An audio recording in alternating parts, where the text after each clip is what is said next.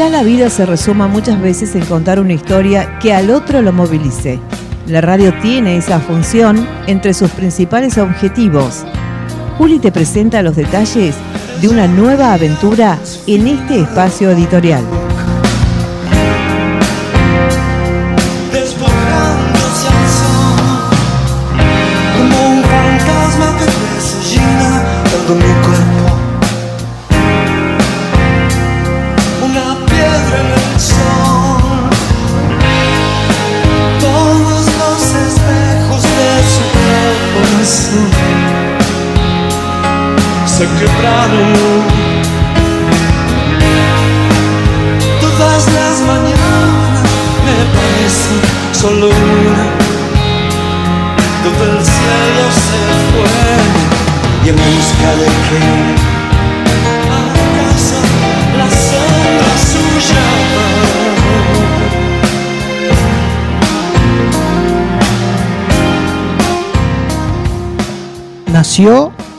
el 10 de marzo de 1950 en Villa General Mitre a las 5.40 de la madrugada en la casa de sus padres, allá por la calle Artigas 1917.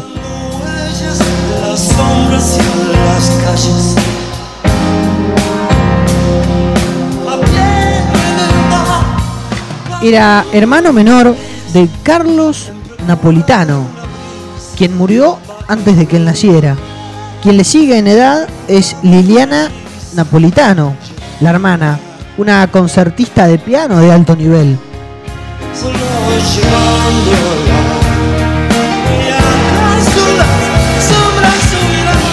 En esa casa vivió con su padre, que era un trabajador metalúrgico, y su madre, escritora y poeta, su citada hermana y su abuela.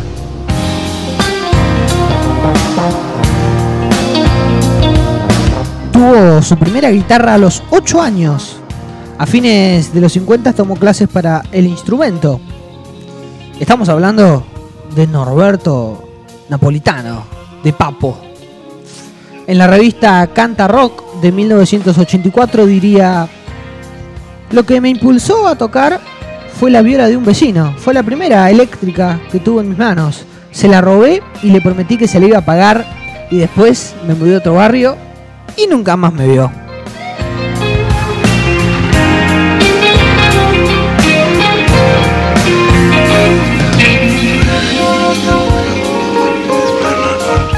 Napolitano mostró su interés por ese arte y particularmente por la guitarra, pero cuando escuchó por primera vez en la radio a Little Richard, terminó por inclinarse al rock.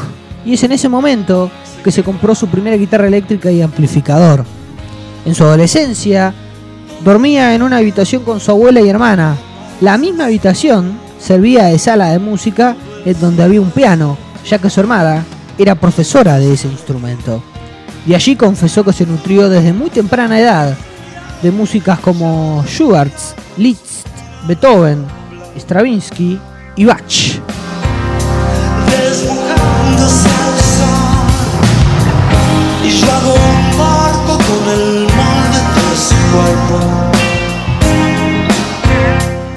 Tuvo su primera banda a los 16 años que se llamó Los Buitres, junto a Miguel Laice en batería, su primo tapicero, Tito Milanesa en voz y guitarra, Alberto La Rosa, y Beto en bajo y voz, Humberto Marinucci.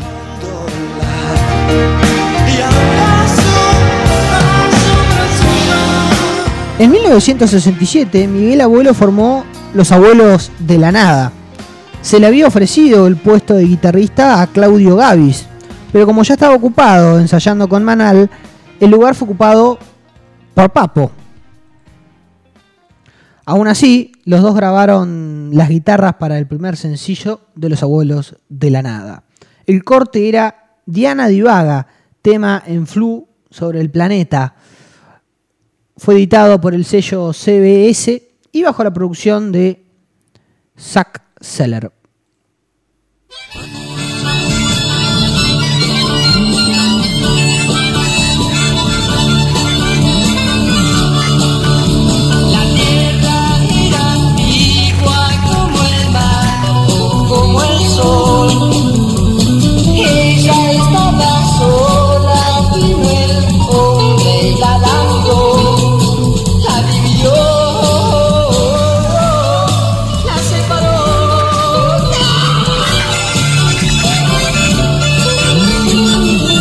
En una nota de prensa CBS de julio de 1968 que daba a conocer a los abuelos de la nada, registró por primera vez su apodo Papo con una sola P.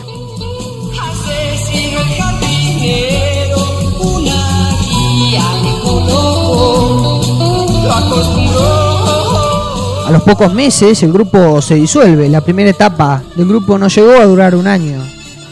Uno de los motivos de la pronta disolución del grupo fue el hecho de que CBS recortó la duración a menos de 3 minutos de Diana Divaga, por lo que Miguel perdió interés en grabar el álbum de larga duración con el sello. Miguel Abuelo se fue a España y Papo continuó un tiempo al frente del grupo, pero con una inclinación más hacia el blues. Así compuso y cantó y grabó con los abuelos de la nada el blues La Estación, que permaneció inédito hasta que Jorge, Jorge Álvarez y Pedro Pujo, dueños del sello Mandioca, lo incluyeron en el compilado Mandioca Underground.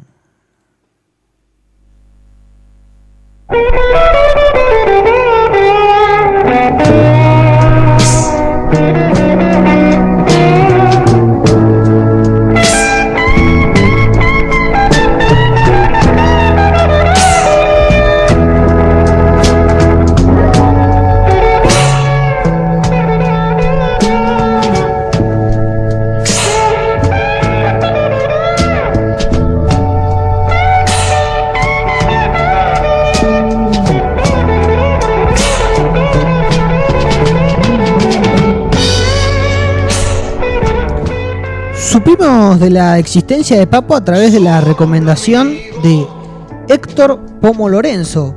Ambos eran amigos y vecinos.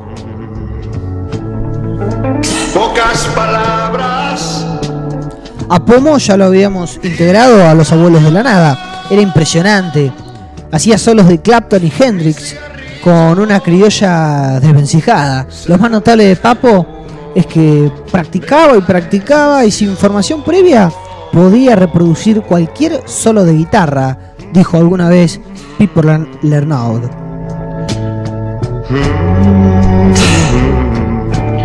De la estación.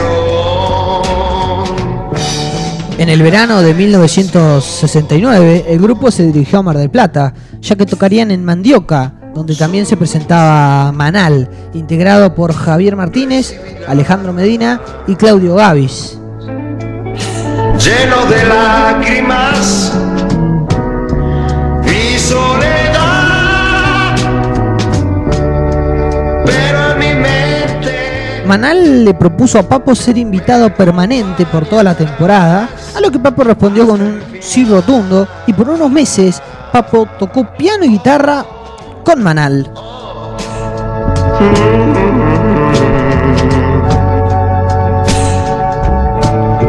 Hasta el final. Hasta el final. Cuando el pub La Cueva se mudó a Avenida Rivadavia, Lito Nevia, integrantes de Los Gatos, solía frecuentar el sitio donde los músicos zapaban. Nevia recuerda que en una de aquellas noches Papo pidió subir a tocar, por lo que durante alguna de esas noches en 1969 se pactó la incorporación de Papo a los gatos en reemplazo de Kai Galifili, quien se había ido a vivir a Brasil. Según Stark, tocar con los gatos era como tocar con los Beatles. Papo y Nevia se contactan y este último le da la lista de canciones. Los demás miembros de los gatos viajaron a Estados Unidos a comprar equipo. A la vuelta son recibidos por Nevia y el nuevo guitarrista, el, bajista Alfredo Todd, le entrega una guitarra eléctrica Les Paul. De la estación.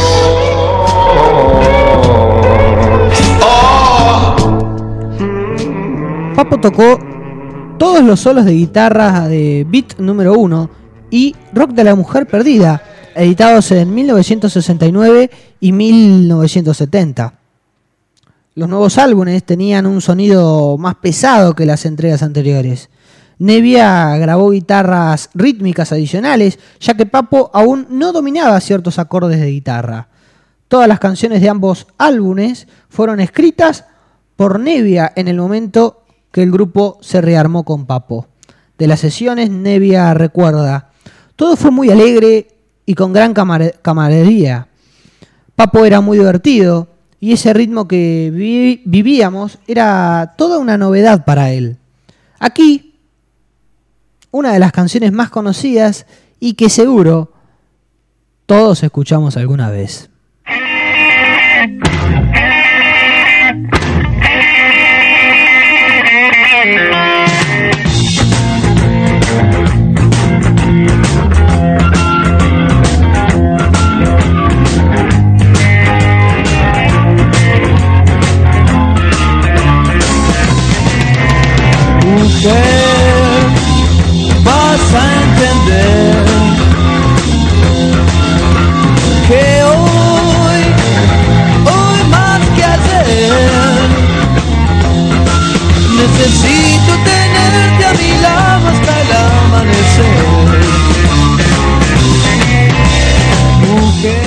El productor Jorge Álvarez conoció a Papo cuando estaba tocando con Miguel Abuelo durante las sesiones de grabación del primer álbum de Manal, el productor, Jorge Álvarez, le propuso a Papo grabar una canción aprovechando el tiempo que había sobrado, registrando así el tema Nunca lo sabrán, que habías compuesto en 1968 y desde ese momento Álvarez le insistió en armar un proyecto solista.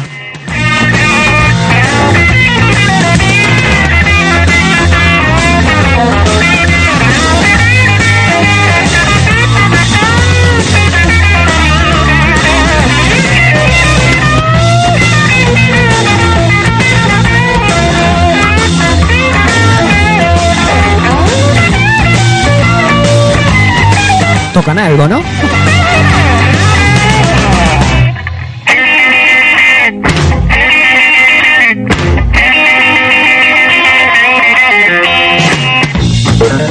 Poco después, la canción apareció en el compilado Pidamos Peras a Mandioca, editado en 1960, 70. Un álbum con canciones de artistas de Mandioca, el sello independiente que lideraba Álvarez. En esta canción, Papo canta y toca el piano. Lo acompañan Luis Alberto Spinetta, ni más ni menos, en guitarra. Edelmiro Molinari en bajo. Rodolfo García en batería. Y Pomo en pandereta.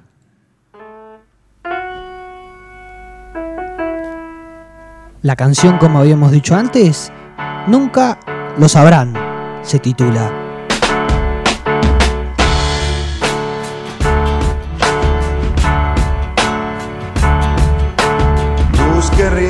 Mis sentidos, nunca imaginé que no me podrían alcanzar.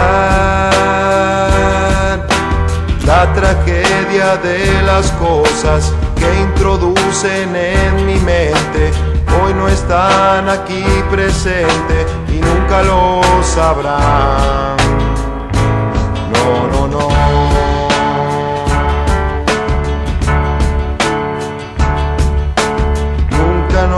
Estamos solos, nos pertenece. En esa sesión, Álvarez quedó convencido de que Papo tenía que armar un grupo donde fuera el líder.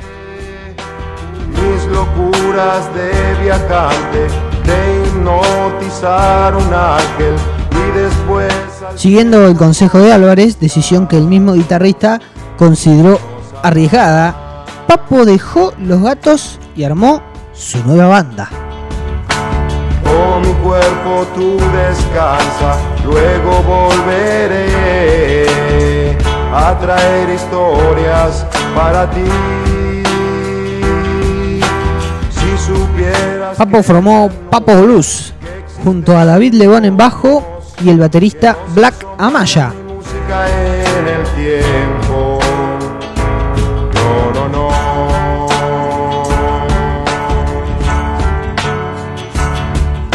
Su primer álbum, editado en 1971, tiene clásicos como Algo ha cambiado, ¿A dónde está la libertad? El viejo y el hombre suburbano que escucharemos a continuación.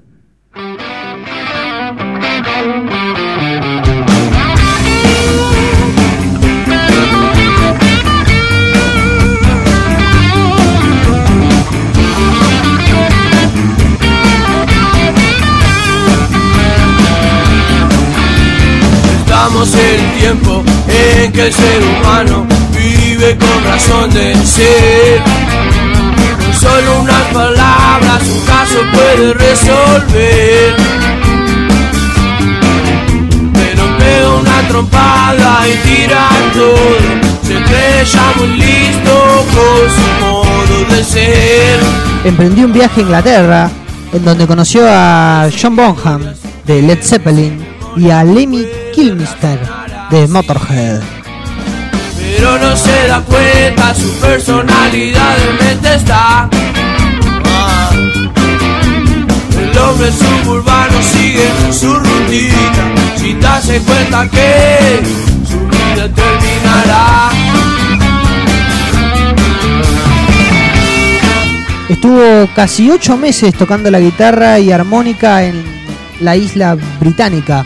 Volvió a Argentina para grabar su segundo álbum, que comienza con el famoso solo de batería ejecutado por Luis Gambolini del Tren de las 16, además de Desconfío, en donde Papo toca el piano.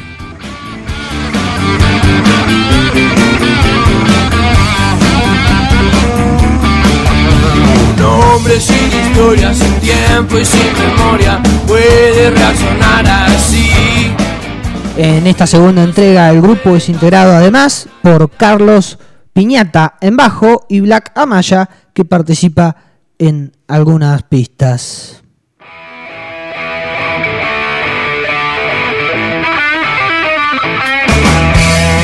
Yo solo quiero hacerte el amor Tren de las 16.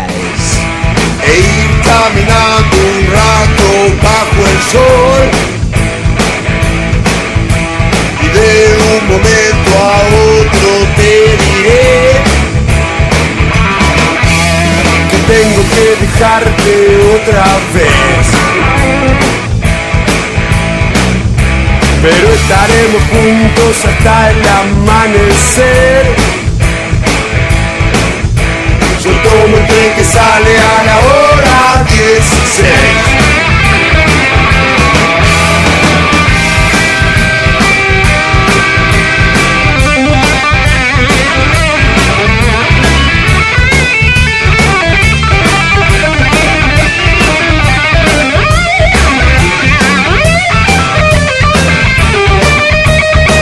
Esto sí que es un mundo agradable. ¿eh?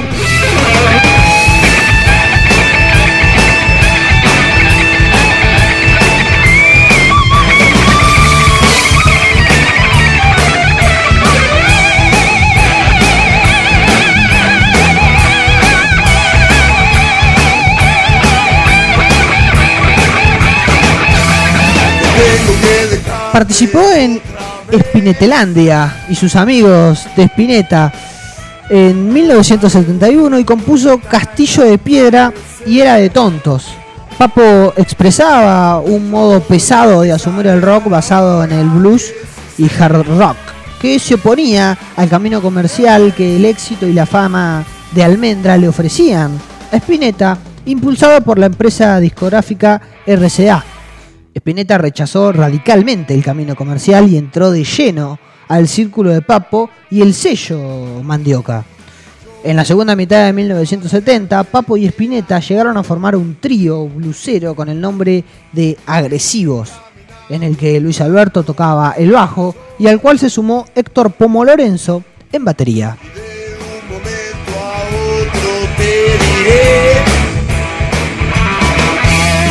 Tengo que dejarte otra Como decíamos, en ese momento Spinetta graba su primer álbum solista, Spinetelandia y sus amigos. Lo hizo justamente con Papo y Héctor Pomo Lorenzo, sumando también a Miguel Abuelo en algunos temas. El álbum expresa ese momento de opción estética y de vida que le estaba proponiendo Papo, dilema que es el eje del tema Castillo de Piedra que Papo lo obsequia para incluir en el álbum. El disco fue grabado en una casa abierta en Florida, partido de Vicente López. Luego de grabar el disco, Spinetta le regaló su apreciada guitarra acústica Gibson Dove a Papo, buscando transmitirle que él estaba buscando otro estilo artístico y de vida. Para mí era una forma de mostrarle a Papo que no existían solamente las guitarras con el volumen al mango. Que así como él me había inculcado algo de esa dureza del rock pesado y la mano, copar y todo eso, por otro lado yo trataba de demostrarle que existía una fuente de ternura que él no podía ignorar. Fue como decirle, mira, tomá, no te desprendas jamás de esto para no traicionarme en tu vida, para darme tu fe, aunque no tocáramos nunca juntos, aunque jamás nos viéramos de vuelta. Le, dijo decía Spinetta en algún reportaje. La relación entre Papo y Spinetta terminaría en ese momento con un fuerte resentimiento mutuo que, que se atenuó con el paso de los años. Hay una historia que en otro momento contaremos acerca de lo que pasó con la guitarra de Spinetta que Papo vendió después. Décadas más tarde, durante la grabación de Papo y Amigos, el guitarrista, enterado que Spinetta estaba deprimido por la separación matrimonial que estaba atravesando, lo fue a buscar a su casa con la intención que participara en la grabación del álbum, pero solo pudo hablar con su hijo, Dante que según Luis vino a casa y yo estaba durmiendo y ni me enteré. Sé que habló con Dante y que le dejó instrucciones para que se me pasara la depresión. Decía que yo tenía que participar, que la mina era fea, gorda, sucia, que no me merecía. Y así me perdí de estar en ese disco. En 1972, Papo graba en el mismo álbum solista de Lebón, en donde toca el piano en el tema 32 macetas. Participan también Alejandro Medina, Claudio Gavis, Javier Mantínez, Charlie García, Black Amaya, entre otros. En esa época nació su hijo, Luciano Napolitano, pero lo conocería 20 años después. A fines de 1974, Papo Blues volvió a los estudios para registrar Papo Blues Volumen 5, Triángulo, el quinto LP de la banda. Esta vez están Daniel Eduardo Fanta Beaudots en bajo y Eduardo Garbagnati en batería. Triángulo se trata de una de las entregas más experimentales de Papo. En el buzo, que escucharemos a continuación, así se titula la canción, la voz la pone León Gieco.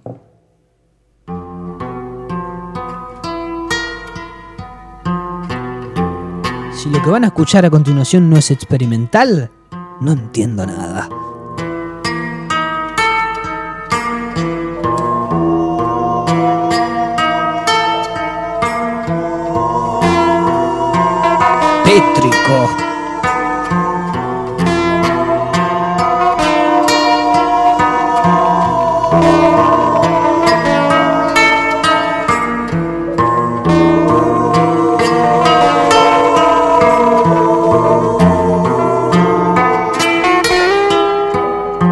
Luego de disolver Papo Blues, Papo junto al ex bajista de Manal, Alejandro Medina, decidieron armar un nuevo conjunto y viajaron a Brasil en busca de un baterista de acuerdo a sus pretensiones.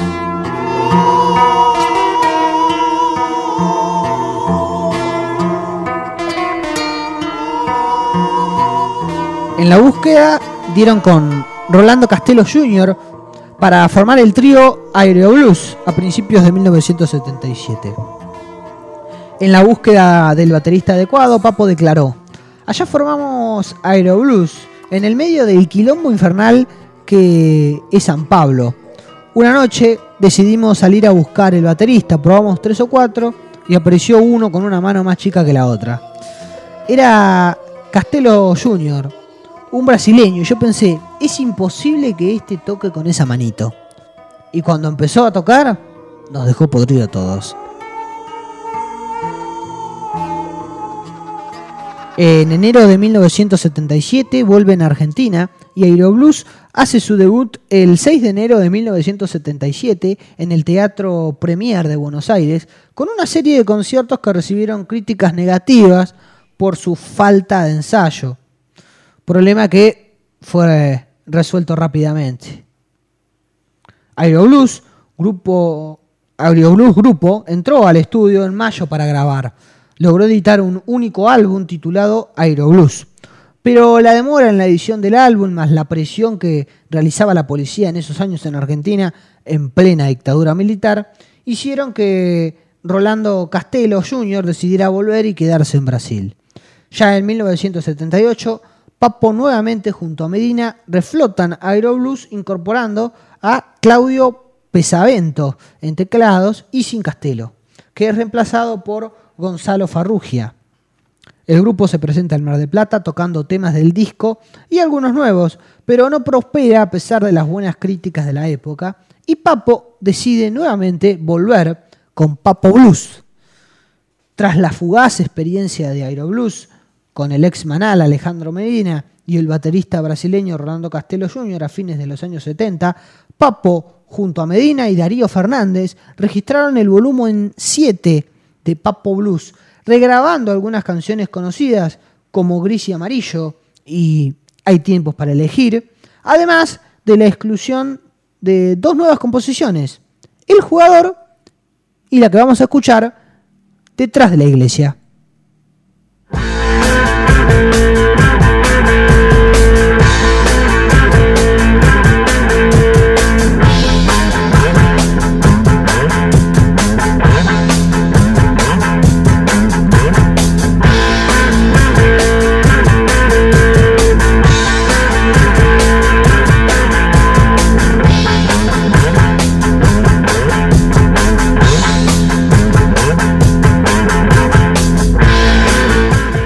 fines de 1978, la formación de la banda incluyó a Conejo Jolivet en guitarra, Julio Candía en bajo y Marcelo Pusi en batería, con quienes Papo emprendió una gira por la costa atlántica.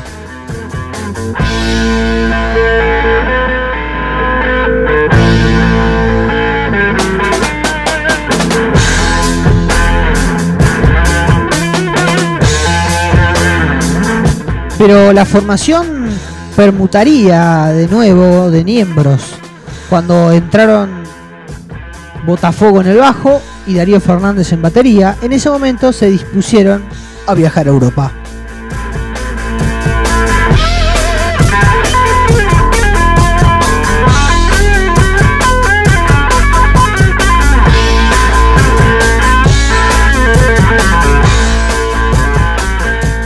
Para finales de los años 70 Papo ya era reconocido como uno de los mejores guitarristas de Argentina, era bastante autocrítico con su trabajo. Entrevista, revista Pelo, pregunta, ¿cuáles son tus expectativas y tus ambiciones como músico?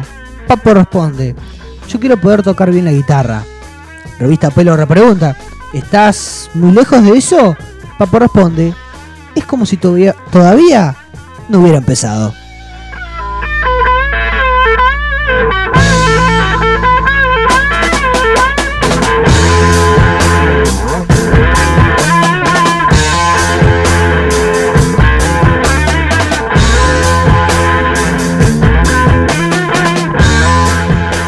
Tras volver de Europa, realiza algunas fechas en Rosario con Vitico y Carlos Cohen como Papo Blues. Durante la gira, en una noche en la habitación del hotel, surgió la idea de cambiar de nombre al grupo y elaborar una música diferente a lo que venían haciendo. Cuando comienza el ensayo, se percatan que Carlos Cohen no es el baterista indicado para el nuevo grupo. Entonces prueban a Michel Peyronel, quien había retornado de Francia y se queda así con el puesto de la batería.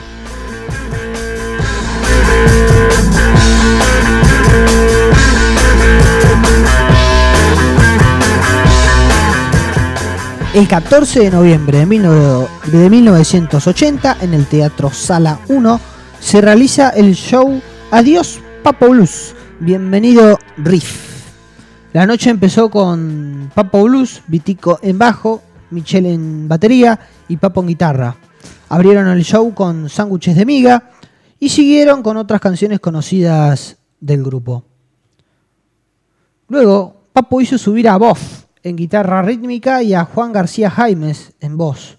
En un primer momento la idea era que Jaimes supliera en voz principal a Papo, pero el público no terminó de gustarle la idea y Juan se desvinculó del grupo, volviendo Papo a ser el cantante. Con esta última formación realizaron un segundo show en el Teatro Premier, Riff con la formación. Papo en guitarra y voz, Vitico en bajo y voz, Michelle en batería y voz y Boff en segunda guitarra editaron su primer larga duración en 1981 llamado Ruedas de Metal y lanzado a través del sello Tono Disc, de donde las canciones Ruedas de Metal, No detenga su motor y necesitamos más acción fueron las más difundidas.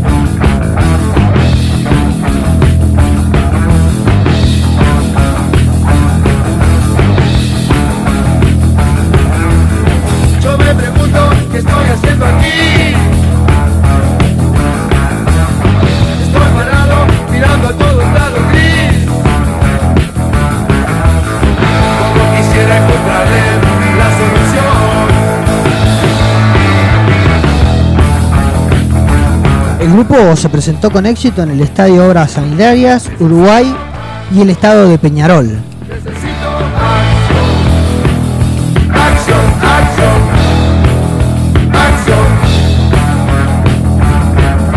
El mismo año editaron el álbum Macadam 3210, mejor producido y con mejor sonido que el anterior. Hay 2343.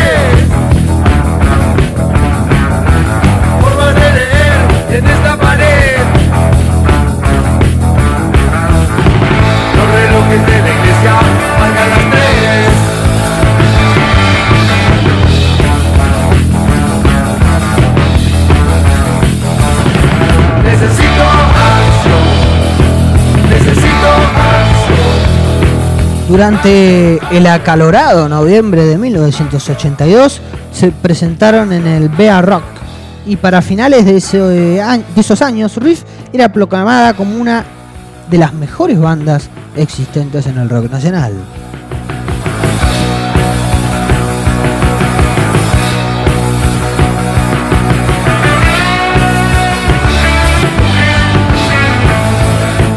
En febrero del año siguiente el grupo se presentó en el Festival de la Falda, en la provincia de Córdoba, en donde se ofreció uno de los mejores conciertos de la historia del rock, donde también la gente enloqueció.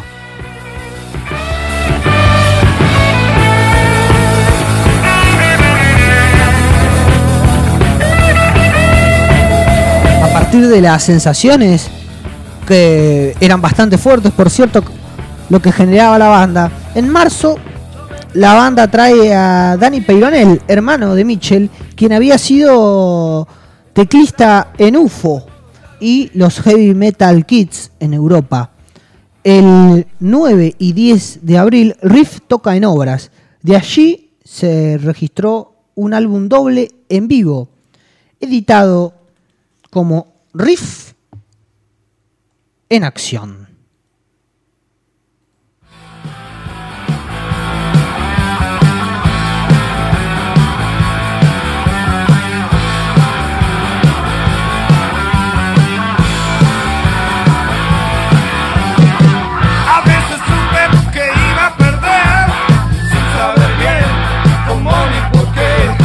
Este es uno de sus temas, mucho por hacer.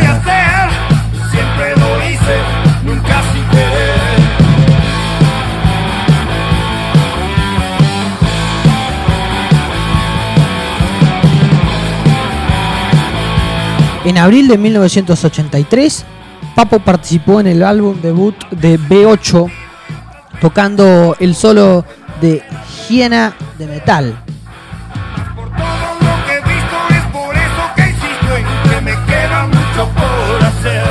Para fines del citado año, Riff se presenta en Ferro con el lema Riff acaba el año sin cadenas, como un intento de apaciguar al público. En esta oportunidad, los violadores fueron los tenedoneros. Pese al intento del grupo de calmar el ambiente, veníamos diciendo que despertaba emociones fuertes, él mismo ya se encontraba demasiado alterado como consecuencia de los abusos de la dictadura gobernante y no se pudieron evitar los incidentes. En esta ocasión, el público invadió el escenario, destruyó butacas, un portón y hasta agredieron a un integrante de Riff.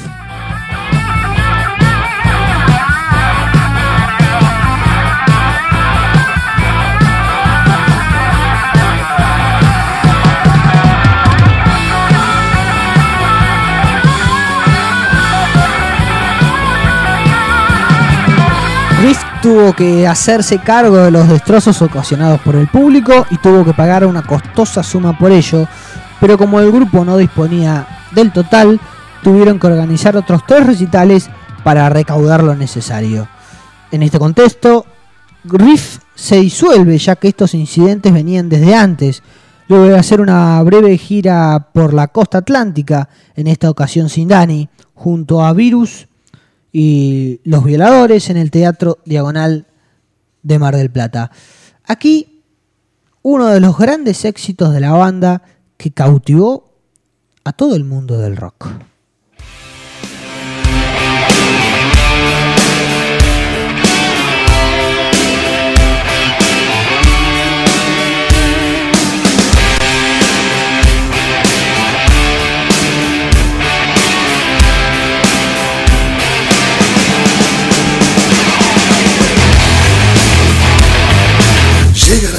Como vengativa. Y el que no recuerda dónde mierda iba. Lleva su chaqueta de eslabón perdido. Como la careta de un dios caído.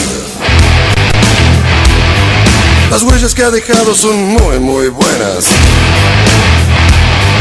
No quiso que la cara tenga algún problema.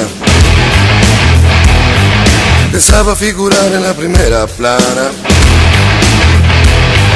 Se había equivocado como héroe de mañana. Mala, mala, mala, mala noche. Mala, mala noche.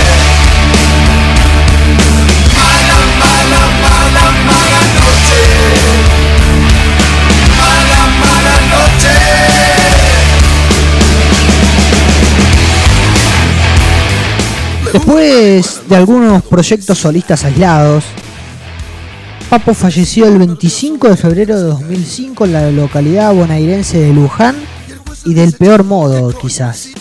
Según fuentes policiales, el guitarrista, tras haber cenado en un restaurante, viajaba en su motocicleta Harley Davidson, seguido por otra moto en la que viajaban su hijo Luciano y su nuera. Al llegar al paraje Estancia La Blanqueada, ambos vehículos se rozaron, haciendo que Papo perdiera el control, cayendo al, pavimento y siendo arrollado por un Renault Clio que se dirigía en sentido contrario, provocando la muerte.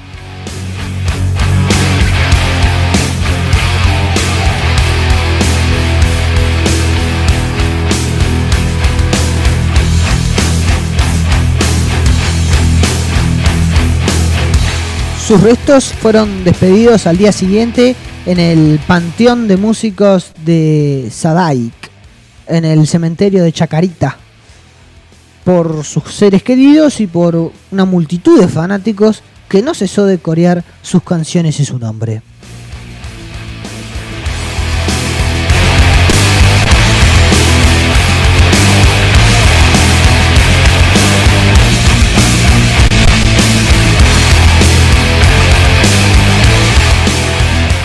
Uno de los lemas de Riff, como dijimos, era acabamos el año sin cadenas. Según Papo, dejamos las cadenas porque esa era nuestra forma de oponernos a la dictadura. Con la democracia todo debe ser diferente. Ya no estamos atados, decía el propio Norberto Napolitano. Y sí, quizá desatarnos, enloquecernos, embriagarnos con la música sea un buen modo de escapar de las cadenas del sistema. Hoy recordamos a Norberto Napolitano, un ícono, un rebelde, un clásico del rock argentino que vale la pena recordar.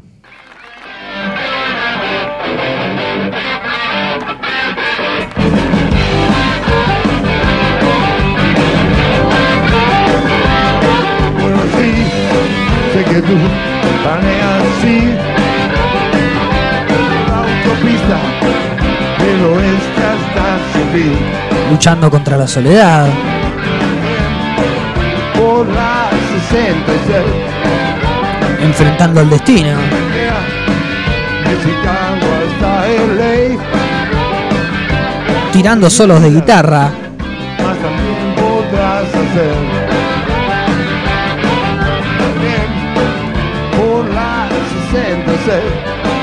Apreciando la buena música. Por San Luis, abajo está Missouri, canal de la música bonito que verás amarillo galú hasta México, Y siempre por la ruta 66. Arizona, no olvides Romona, Arizona rompe, San Bernardino es lo querías ver, Bajo esa premisa, intentamos construir un mundo agradable. vas a hacer. Andarás bien por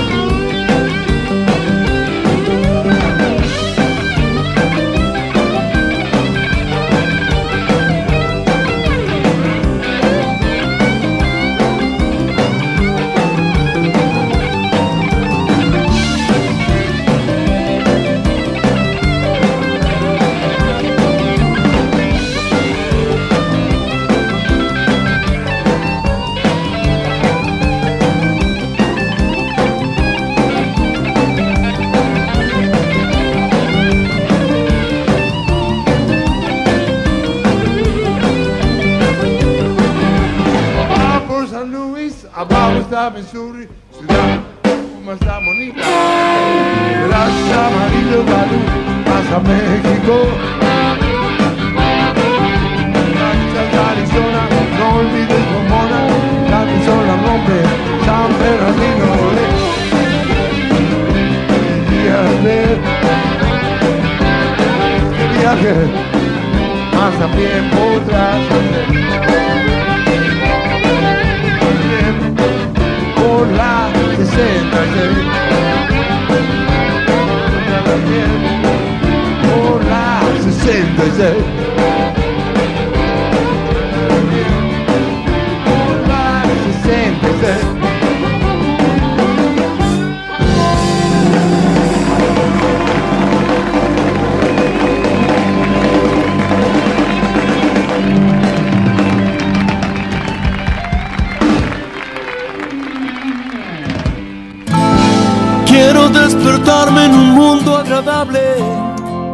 El motor de la vida son los sueños. A partir de allí nacen todos nuestros objetivos. Cada sábado de 10 a 12 por la 102.5, Uri te propone el sueño de un mundo agradable. Solo quiero aquí estar.